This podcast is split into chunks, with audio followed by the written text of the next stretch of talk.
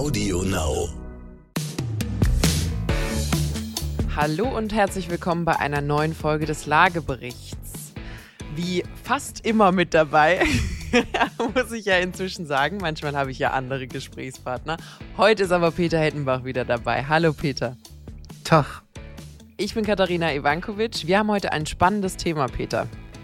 Wir gucken mal so ein bisschen äh, aus einer neuen Perspektive auf Städte. Ich bin vorbereitet, wie du sehen kannst. Peter, Peter hat Sachen mitgebracht. Ich habe jetzt schon Angst. Wir sprechen heute über sogenannte Vertical Cities. Und wir sind auf jeden Fall gespannt auf das Thema. Bleibt auf jeden Fall dran, es wird interessant.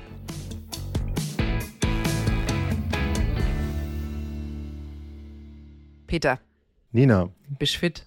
logisch. Für dich ist ja ein neues Kapitel angebrochen letzte Woche. Aber bitte keine Grabrede. Keine Grabrede. Es ist ein neuer Abschnitt. Es ist.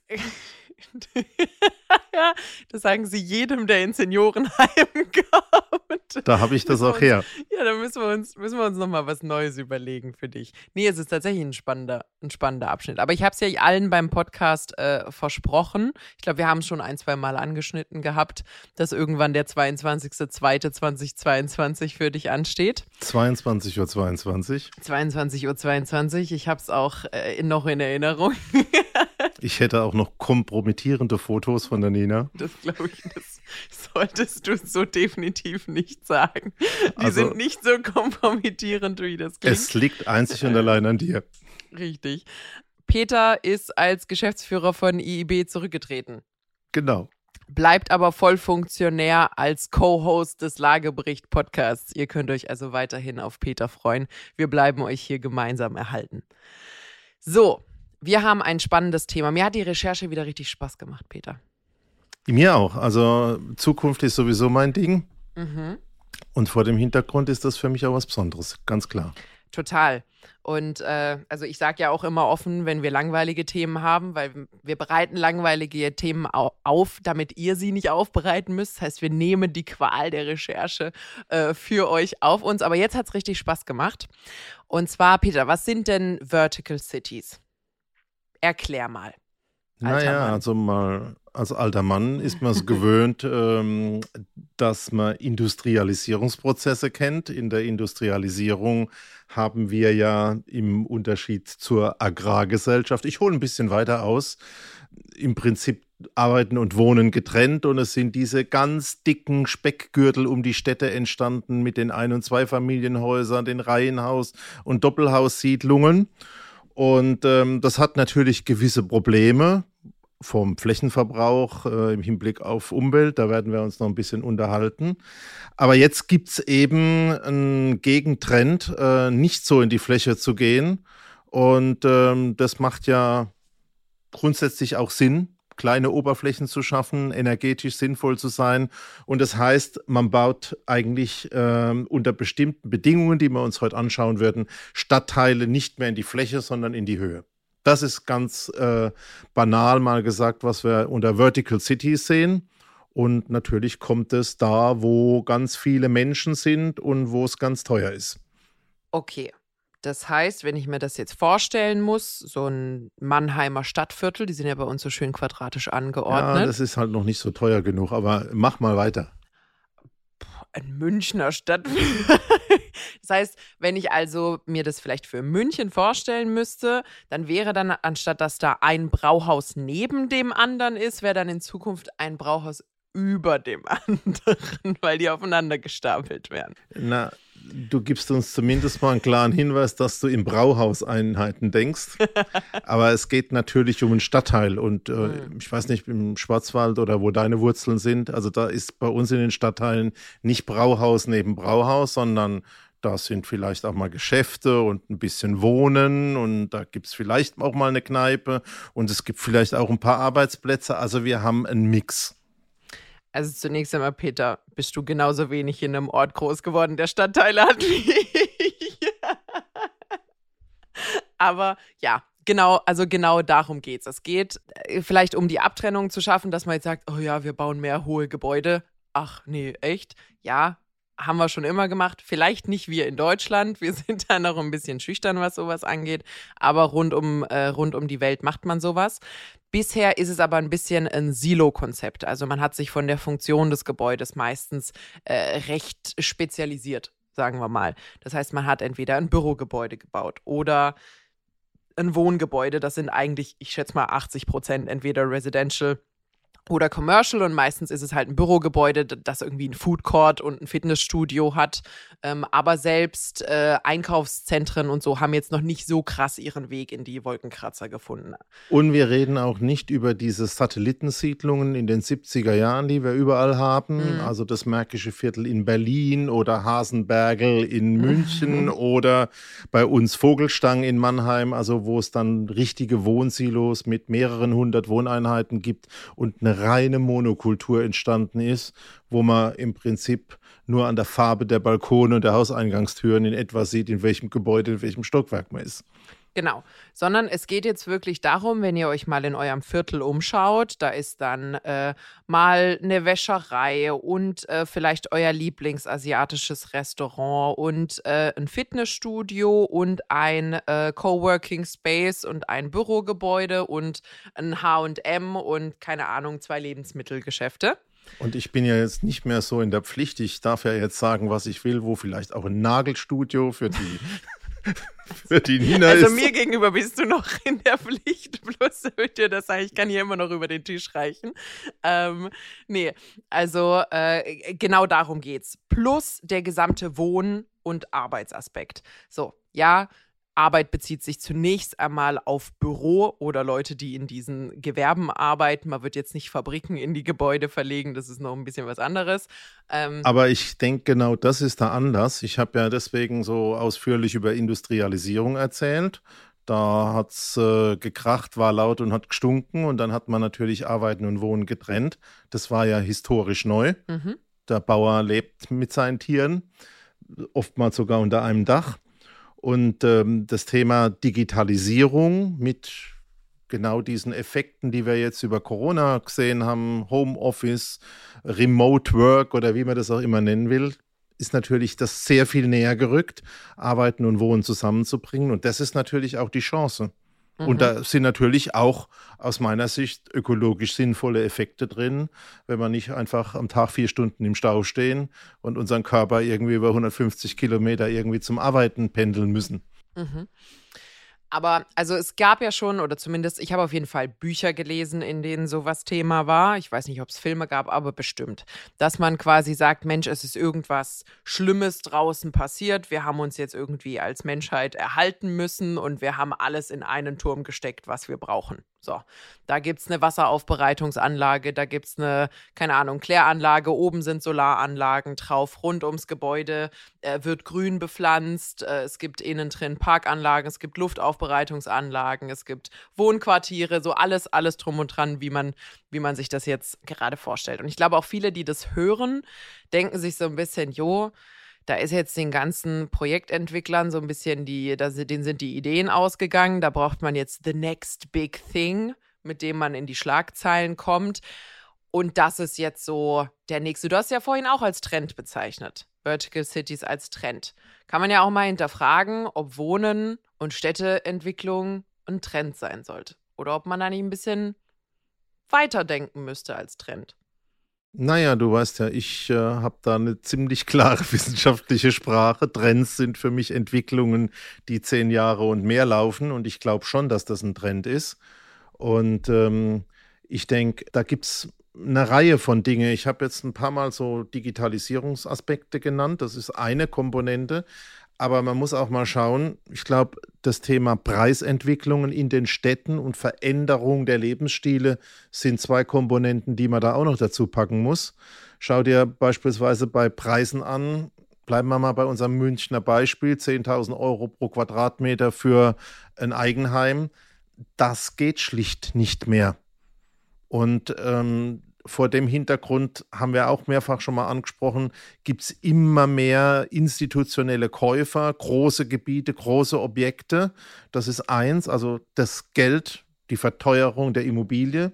Und der zweite Punkt ist, wenn wir ja auch äh, unterwegs sind äh, als Redner, sehen wir ja immer wieder, junge Leute haben gar keinen Bock mehr auf dieses Thema klassisches Einfamilienhaus. Ich habe ja da meinen Spruch, ähm, lieber Paar schippen als Schneeschippen.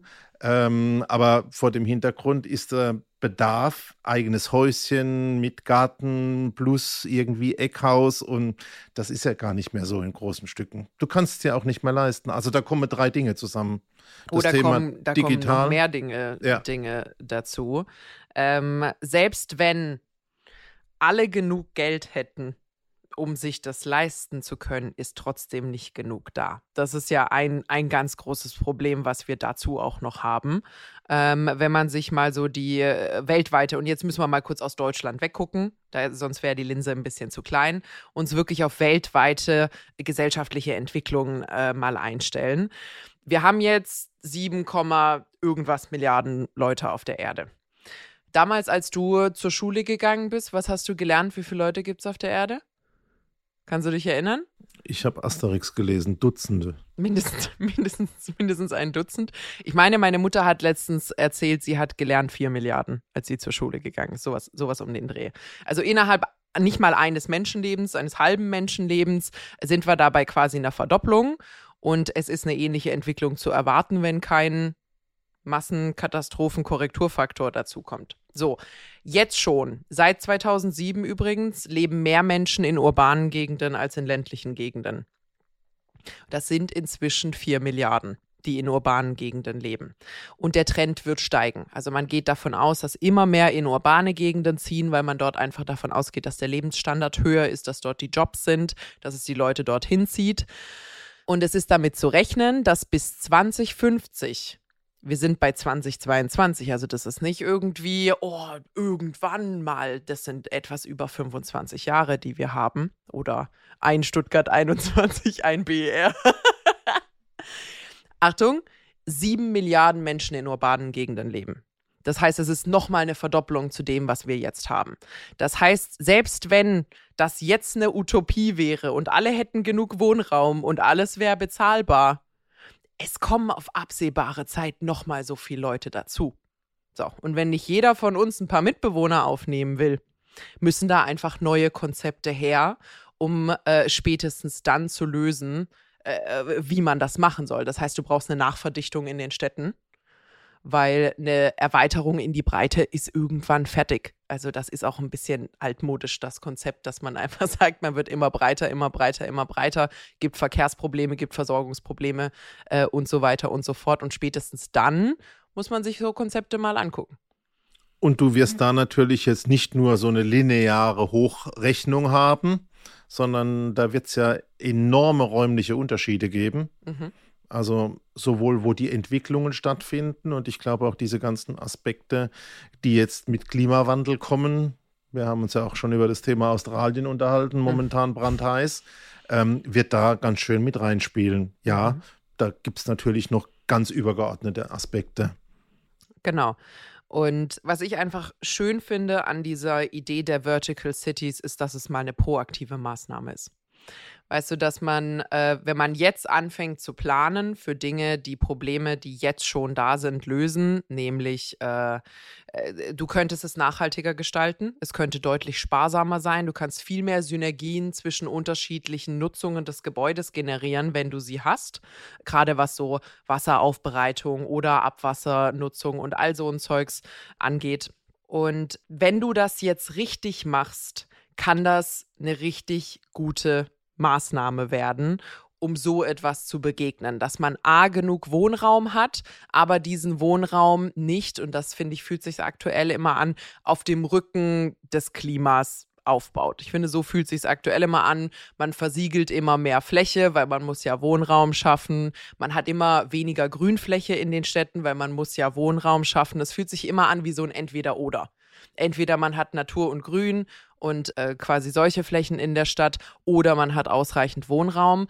Und das sind jetzt mal so Konzepte, wo man von Anfang an diese Dinge mal gemeinsam denkt und sagt, man kann auch eine Parkfläche in den Wohnraum schaffen. Man kann es von Anfang an mitplanen und hat dann nicht immer diese ekelhafte Entscheidung zwischen diesen zwei Dingen, weil egal zu was man Nein sagt, es ist eine Lose-Lose-Situation. Ja, erinnerst dich, wir waren ja am vergangenen Freitag äh, auf Termin in Stuttgart und mhm. als wir abends aus der Stadt rausgefahren sind, hast du diese grünen Säulen gesehen? Ja. Die dazu da waren, Luft zu filtern und Feinstaub aus der Luft zu holen. Ja, glaube ich schon. Aber ich möchte doch nochmal drauf ein bisschen abheben, dass wir uns das vielleicht zum einen schwer vorstellen können, dass das dann solche supermodernen Raumschiffe oder Pilze gibt, äh, die da in den Himmel sprießen. Ich denke also ganz wichtig, das ist räumlich sehr unterschiedlich. Also du wirst natürlich große Räume haben mit wenig Menschen. Ähm, du wirst relativ kleine Räume haben mit viel Menschen. Also die Konzentrationsprozesse nehmen zu. Es geht einfach nicht mehr so, jeder träumt vom Tiny Home und hat sich da 300 Quadratmeter rundrum mit äh, als äh, absolute Prime Location mit Blick auf den See gesichert. Da haben wir auch schon mal drüber gesprochen. Und ich glaube, dass natürlich auch äh, nicht so eine neue Romantik entstehen sollen. Klar, die Satelliten in den 70er Jahren, katastrophale Wohnsituationen, das könnte man besser machen.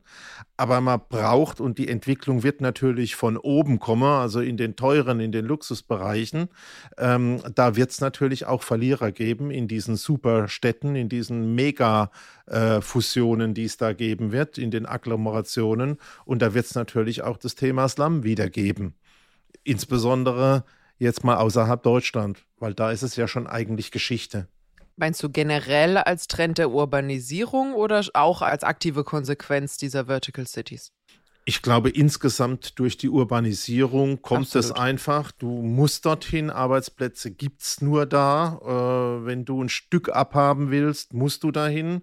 Und es gibt halt viele Stücke, die man abbekommen kann, von denen man kaum noch leben kann. Mhm. Und dann lebst du halt in diesem Slum. Und wir haben auch da schon mal drüber gesprochen.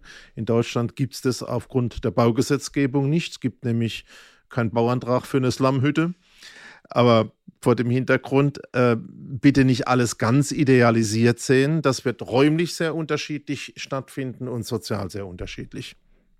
Da finde ich aber, ähm, also zunächst einmal das äh, Problem der Ghettoisierung oder das Problem der Slums, dass man irgendwelche Außenviertel hat. In äh, Paris sind es die Banlieues. Äh, äh, kennt man ja. Das braucht man jetzt nicht neu erfinden. Wird sich verstärken. Ähm, genau, dass es Leute gibt, die ausgepreist werden, die ausgegrenzt werden auf, aufgrund unterschiedlicher Dinge, äh, die sind nicht neu. Ähm, und natürlich gibt sowas, also wenn man nochmal sich hinstellt und sagt, oh, es gibt jetzt noch ein Level up fürs Wohnen, weißt du, nochmal für die super, super, super Reichen. Die haben dann die ganz saubere Luft. Die haben dann nur noch die Parkanlagen, weil wir haben alle anderen zugebaut und du kommst nur noch, wenn du eine Keycard zum Tower 1, 2, 3, 4, 5 hast, äh, überhaupt noch an Grünfläche ran, wäre das natürlich eine absolute Katastrophe. Aber gleichzeitig, und wenn ich so ein bisschen, du mochtest ja unseren kleinen Ausflug nach Singapur, der jetzt, glaube ich, auch schon fast ein Jahr, ein Jahr her ist, äh, ganz gerne. Singapur ist ja, bevor es diese florierende Hightech-Stadt wurde, die sie heute ist, auch eigentlich fast ein einziger Slum gewesen. Also ich glaube, 70 Prozent, wenn ich mich richtig erinnere, äh, haben dort wirklich in, in Slums gewohnt und die sind das strukturiert angegangen. Das heißt, man hat gezielt auch auf eine Durchmischung geachtet in diesen Gebäuden. Das heißt, da wird man dann auch als, ich sag mal, die öffentliche Hand ein bisschen gucken müssen, dass da dann nicht nur Ultra-Luxury-Apartments entstehen und äh, im Worst Case sowas wie ein öffentlicher Park wird zugemacht, bebaut mit so einer Vertical City und die hat dann limitierten Zugang. Das wäre natürlich Obermist. Ähm, Aber genau das ist, wo ich ein bisschen mahnen möchte. Ja, klar. Wenn du das wirklich dem komplett freien Markt überlässt, mhm. wird das von oben beginnen, in dem teuren Bereich. Mhm mein, ich mache ja immer gerne meine Vergleiche zu der Automobilindustrie und wir haben da ja auch schon drüber gesprochen. Es gab ganz am Anfang, wenn Märkte entstehen, erstmal so schwarze VT-Modelle und dann hat sich der Markt etwas verdichtet, dann musste man ein bisschen mehr aus Kundensicht tun, dann hat man bunte Autos und mit und ohne Dach und so weiter gemacht und jetzt, wenn man schaut, leben wir alle vor dem Hintergrund, oh, ein Elektroauto ist die Zukunft. Also Werte sind ganz wichtig. Die muss man sich erstmal leisten können. Und insofern glaube ich, wenn du das über die Immobilie überträgst, werden dieses ähm, Wertebotschaften in solche Gebäude stecken, viel Marketing. Ich denke auch das Thema Greenwashing wird da ein gewisses Problem werden. Ähm, sind Dinge, die musst du da aktiv angehen. Ansonsten hast du das, was du eigentlich in der Geschichte ablesen kannst. Also ich finde es eine tolle Chance, aber du musst aufpassen und ich finde auch dein Beispiel mit Singapur super. Aber da wissen wir ja, das ist ein Stadtstaat und wir sind also eigentlich auf Hamburg-Ebene. Und äh, da kannst du natürlich die Dinge, und das ist auch die Chance, besser lösen, wie wenn du so ein riesen Flächenimperium verwalten musst. Aber das ist ja das, also wenn wir jetzt nicht unbedingt in Mexiko-Stadt sind, London, ähm, dann, dann bist du ja auf Hamburg-Ebene, weißt du, dann bist du ja auf München-Ebene, auf Stadtebene, wo du jetzt nicht die, äh, ich sag mal, Landesregierung, Bundesregierung oder in was für einer äh, Regierungsform du auch immer unterwegs bist, mitnehmen musst. Das heißt, da hat man wirklich auch nochmal eine andere Möglichkeit äh, zu, zu gestalten. Ich finde aber deinen Einwand an der Stelle äh, vollkommen richtig. Wenn man da die äh, privaten Unternehmen alleine lässt, wird es nicht in die richtige Richtung laufen. Ich meine, man sieht es jetzt, ich finde das Beispiel Elektrofahrzeuge ganz gut, auch wenn du es aus einem anderen Winkel aufgegriffen hast. Aber man sieht es ja bei Tesla, man sieht es jetzt auch bei Mercedes wie finanzierst du sowas aus? Du gehst rein mit hochpreisigen Luxusmodellen. Bei Tesla war es damals der Roadster, der, der Sportwagen. Bei äh, Mercedes sind es jetzt die, der EQS, der EQA, glaube ich. Äh, auf jeden Fall der Geländewagen und der dritte, den sie da noch haben wo man sagt, man geht erst rein ins hochpreisige Segment, man verdient ein bisschen Geld, das nutzt man, bis man die Skaleneffekte hat, um quasi in die Mittelklasse gehen zu können und ein bisschen günstiger produzieren zu können. Mensch, Nina, du hast wieder so schön gesprochen. Ich habe damals mal Wirtschaft Aber studiert, als ich noch jung ich war. Ich übersetze es dir mal in Kurpfälzisch oder in Schwäbisch. Die Treppe wird von oben gekehrt. Die, getrennt wird von umgekehrt. Nee, aber es, also es ist ja richtig, auch wenn du als Privat, da Klar. kann man auch den Unternehmen an sich keinen Vorwurf machen. War übrigens, ähm, auch wenn ich nicht der große Fan nur von Elon Musk äh, bin, die Strategie, den Markt zu erobern von oben, ja, okay, war es war nicht seine Strategie, deswegen darfst du es gerne loben. Okay, also ähm, der ist erst hinterher eingestiegen.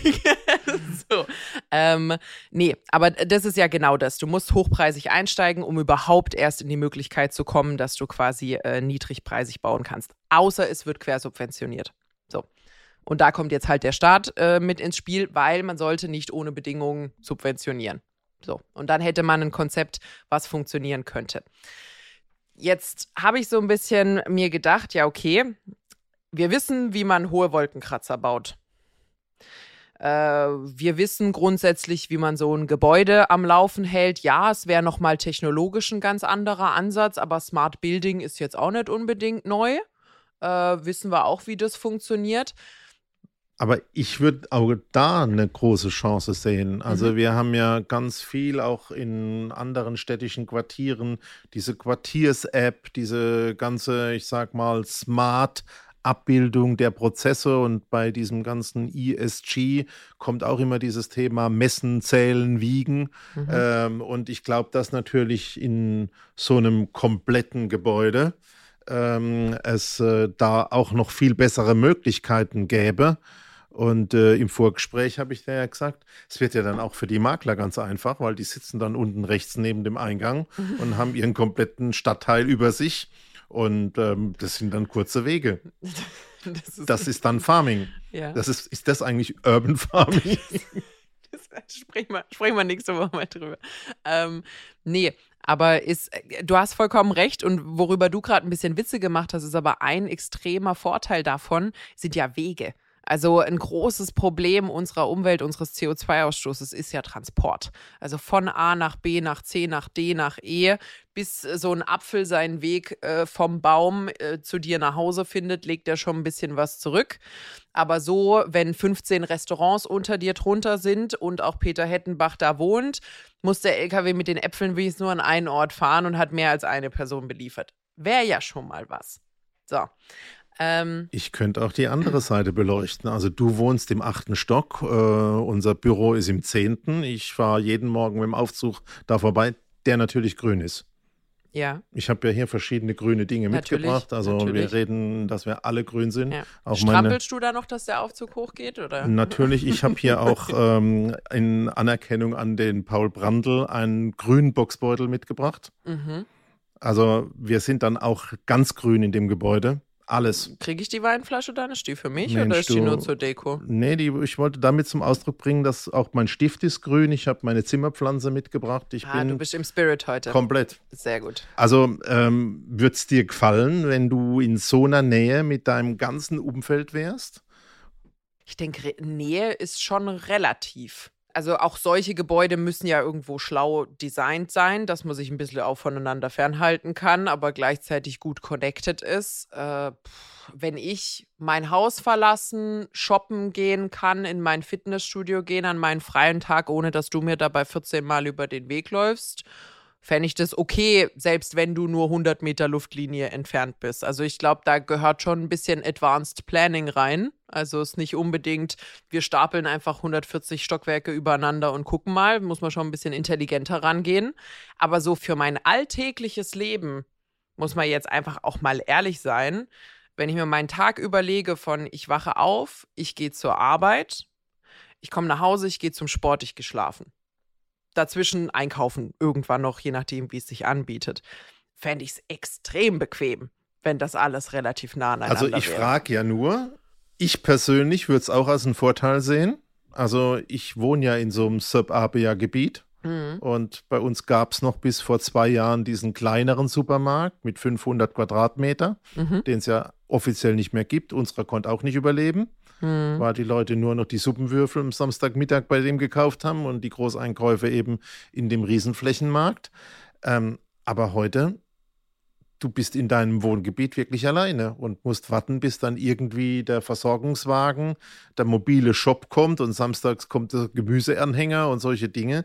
Ich fände es total angenehm, wenn man die Jacke nehmen könnte. Ich gehe mal da 200 Meter nebendran, Bäcker und dann hier äh, entsprechend Fitnessstudio und so weiter. Und das geht ja auch bis hin, dass man sich in diesem Gebäude dann unten öffentliche Verkehrsanbindung, Bahnstation, Bus, alles vorstellen kann.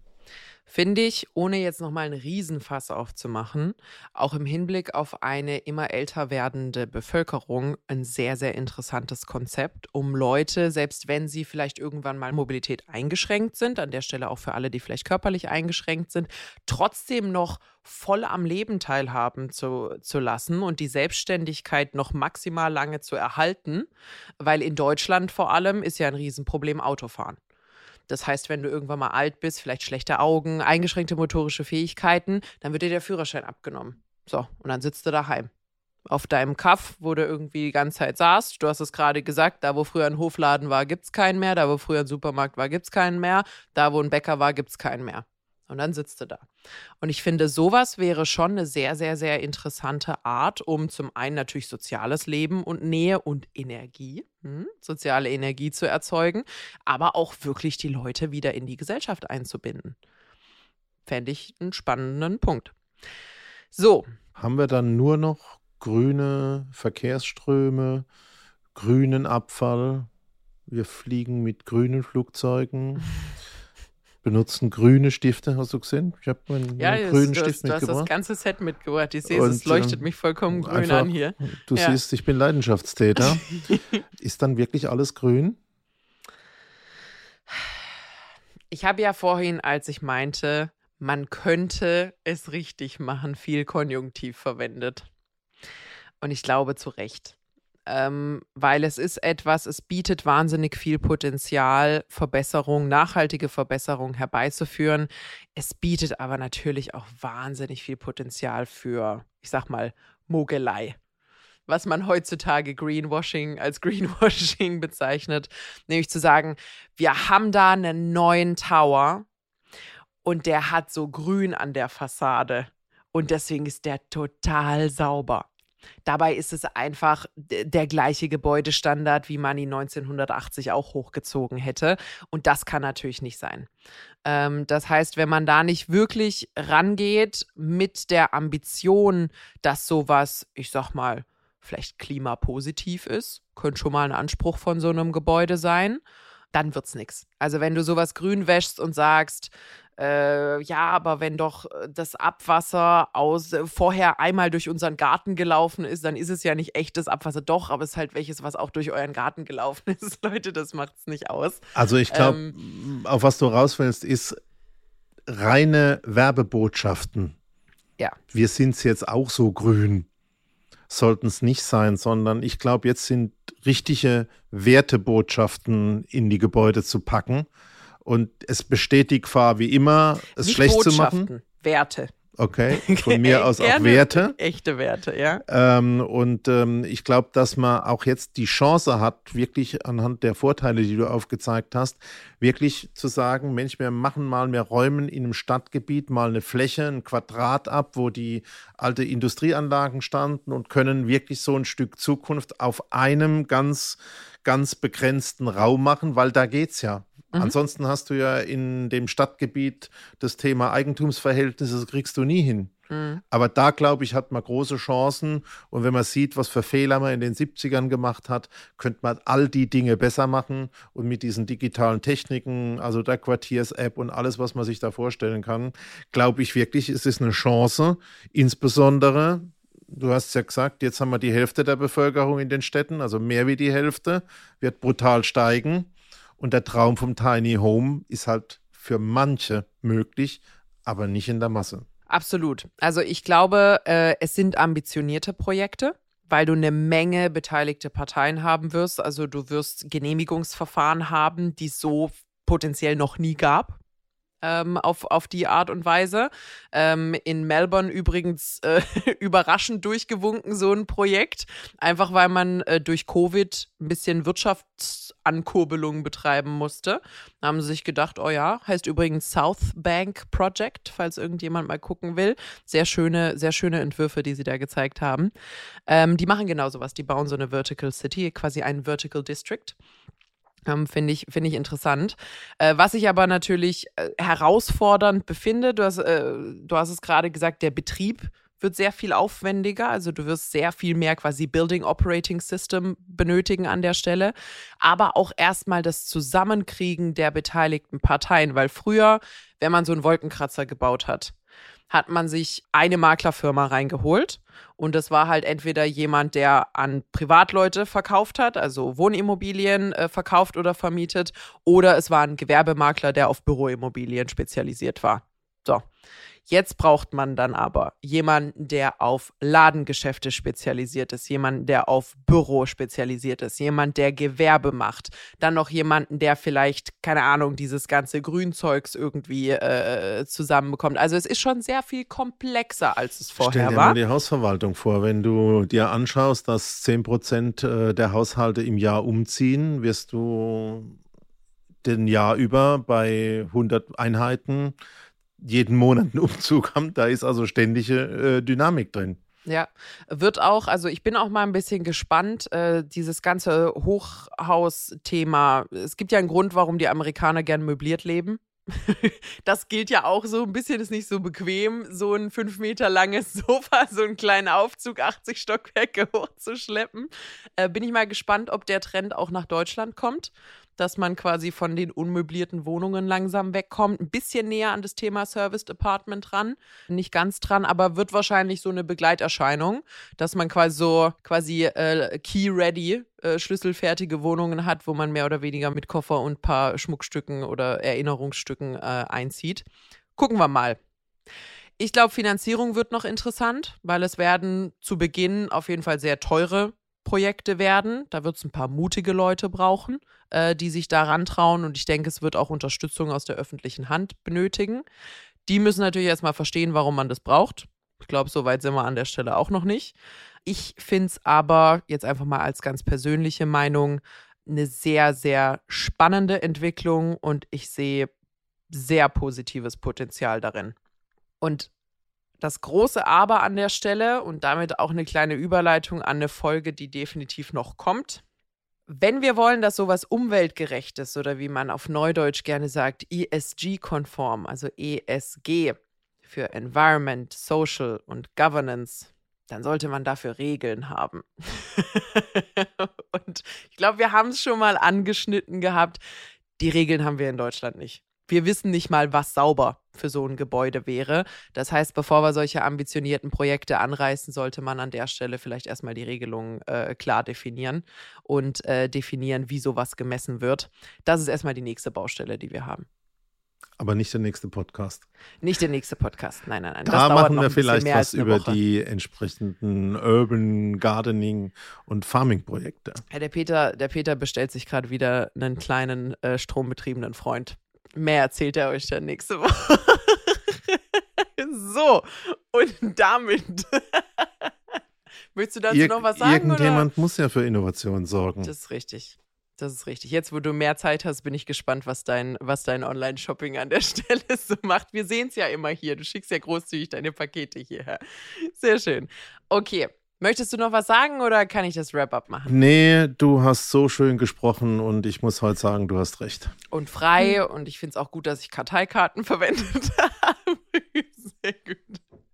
So, nee, ich glaube, wir haben es zum Schluss nochmal ganz gut zusammengefasst. Ich finde das Projekt super, super spannend. Guckt gern mal, es gibt ein paar ziemlich abgefahrene, äh, quasi eingereichte Projekte schon rund um die Welt. Schönville in Paris, auch so noch ein Beispiel. Genau, äh, kann man ein bisschen, bisschen gucken gehen. Google kaufe, vielleicht noch nicht, aber gucken. Schaut euch mal an, ist auf jeden Fall für jeden, der sich so für futuristische Architektur und sowas interessiert, auf jeden Fall sehr, sehr spannend. So, genau, wir gucken uns äh, auch in der nächsten Folge so ein bisschen mehr Future Trends an. Äh, sind jetzt gerade so ein bisschen auf dem Zukunftstrip. Der Peter hat mehr Freizeit, dann treibt er mich mit Innovationsthemen voran, aber ich finde es super. Also schaut gerne auch nächste Woche rein. Und ihr findet uns natürlich wie immer mittwochs bei Audio Now und überall, wo es Podcasts gibt. Bis dann. Bis dahin. Ciao.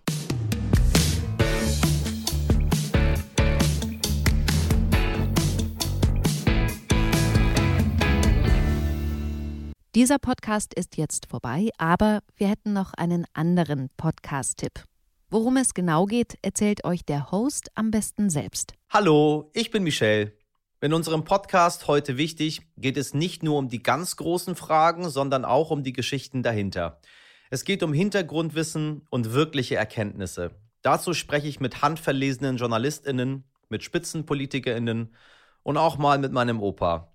Wir wollen, dass ihr fundiert und informiert in den Tag startet. Hört doch mal rein. Heute wichtig auf Audio Now und überall, wo es Podcasts gibt. Audio Now.